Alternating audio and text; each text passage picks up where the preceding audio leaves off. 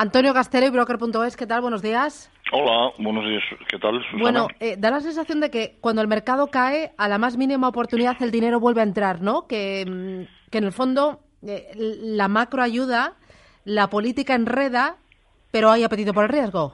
Es que lo has definido, lo has definido tú muy bien. Vamos a ver, o sea, eh, los fundamentos macro están ahí a nivel mundial. En unos sitios un poco mejor, otros sitios un poco peor, pero están ahí.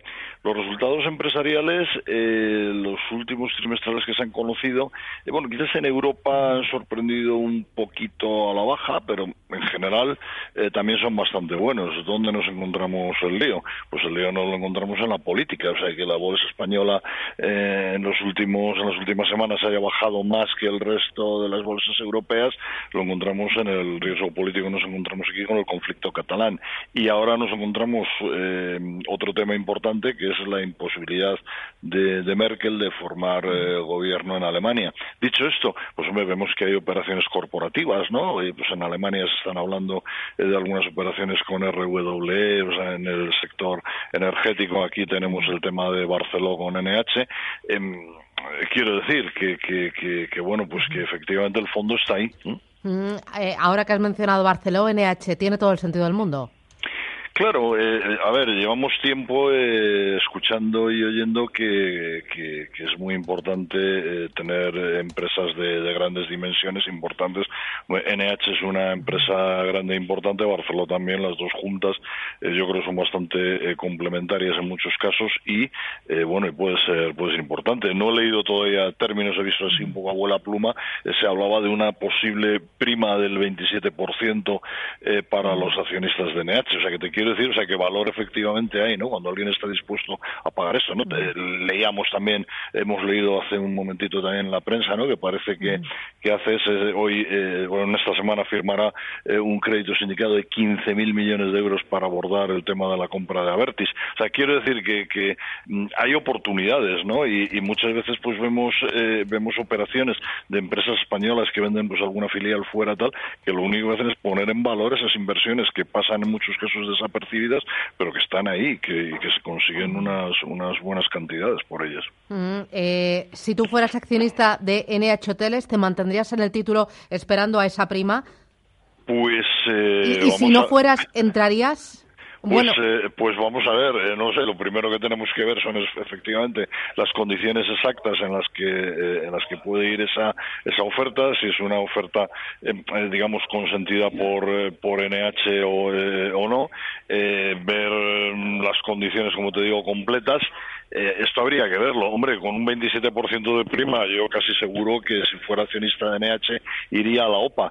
Y, y, si no lo fuera a entrar ahora, pues no lo sé, habría que ver, ¿no? Porque fíjate, por ejemplo, eh, a ver, si hemos hablado antes de ello, ¿no? Eh, cuando Atlantia lanzó la primera OPA, eh, bueno, pues todo el mundo más o menos parecía eh, mm, pensar que podía salir, pronto se dijo, no, puede haber alguien que pague algo más, llegó eh, Hostiev hace ese, con su oferta y todavía seguimos hablando de que probablemente Atlantia pueda tener preparada, entonces, bueno, pues esto habría que, habría que ver un poco, pero vamos, yo si fuera accionista de, de NH así de entrada y sin ver mucho más si realmente me pagan un 27 más de lo que de lo que estaba cotizando esto el viernes yo en principio sí que iría. Eh, tenemos novedades con NH Hoteles. Eh, Rubén Gira estudio de pantallas. ¿qué novedades son esas? ¿qué de nuevo tenemos? pues NH eh, que recordemos suspendida hoy de cotización ha confirmado que ha recibido una muestra de interés por parte del Grupo Barceló para la fusión de sus respectivos negocios como publicaba esta mañana el diario Expansión dice ese comunicado que Barceló ostentaría eventualmente una participación del 60% en el grupo resultante y mayoría en su consejo de administración.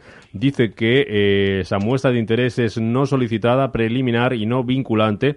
Recuerda más NH en esta nota enviada a la CNMV que recientemente aprobó un plan estratégico a tres años con un proyecto eh, independiente de, de gran crecimiento que hoy sigue siendo válido y las cifras las recordamos muy rápidamente. Se crearía el líder del sector hotelero, eh, la prima sería como comentabas ahora mismo, esa del 27% para los accionistas de NH. El nuevo grupo sumaría ventas de 3.700 millones y una vida de 620 millones de euros. ¿Algo que añadir? Mm, Antonio. No, bueno, pues lo que lo que te estaba diciendo exactamente, ¿no? Que, hay que ver en qué términos es la operación eh, y bueno, pues cómo se cómo se cuece eh, todo aquello, ¿no? Eh, por lo que intuyo, bueno, en NH no sé si están muy contentos con, con esta posible operación, ¿no? entonces, bueno, pues puede haber puede haber movimiento, ¿no?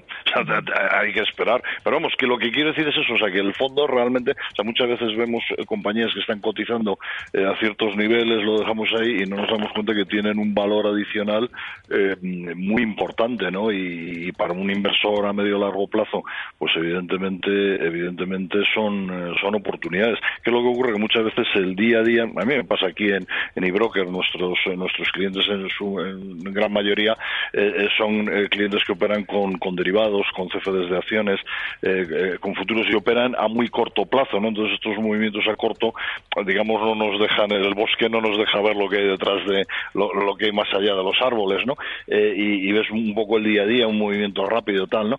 Pero efectivamente, o sea, yo sigo pensando que, la bolsa española hoy en día hay muchas empresas eh, que están cotizando muy por debajo de lo que realmente valen y no tenemos, no hace falta que nos vayamos muy abajo, las de arriba, o sea.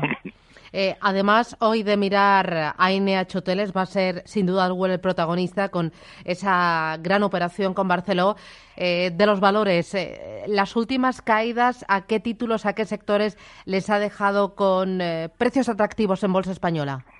Pues mira, vamos a ver, después de echar la bronca hace unos días ¿no? a la gente de, técnicas reunidas por, bueno, pues contar, digamos, muy en el último momento, muy precipitadamente, eh, cómo pueden ser sus números, a mí me ha llamado mucho la atención que en los últimos días, pues las revisiones que he visto de las revisiones que he visto de, precios eh, en técnicas reunidas, eh, en su inmensa mayoría dejan el dejan el, el precio objetivo bastante por encima de bastante por encima de, cómo está cotizando y está cotizando ahora mismo 23.86 veo por aquí y veo precios eh, pues en el entorno entre los 28 y los 30, incluso algo más, 32 eh, euros por acción. O sea, vale, está bien el castigo eh, fuerte por, por ese, ese, profit warning que ha generado esa, esa situación, pero es un poco lo que te digo, ¿no? O sea, a pesar de todo eso, tenemos una compañía que está cotizando muy por debajo de, de unos precios objetivos revisados esta semana en función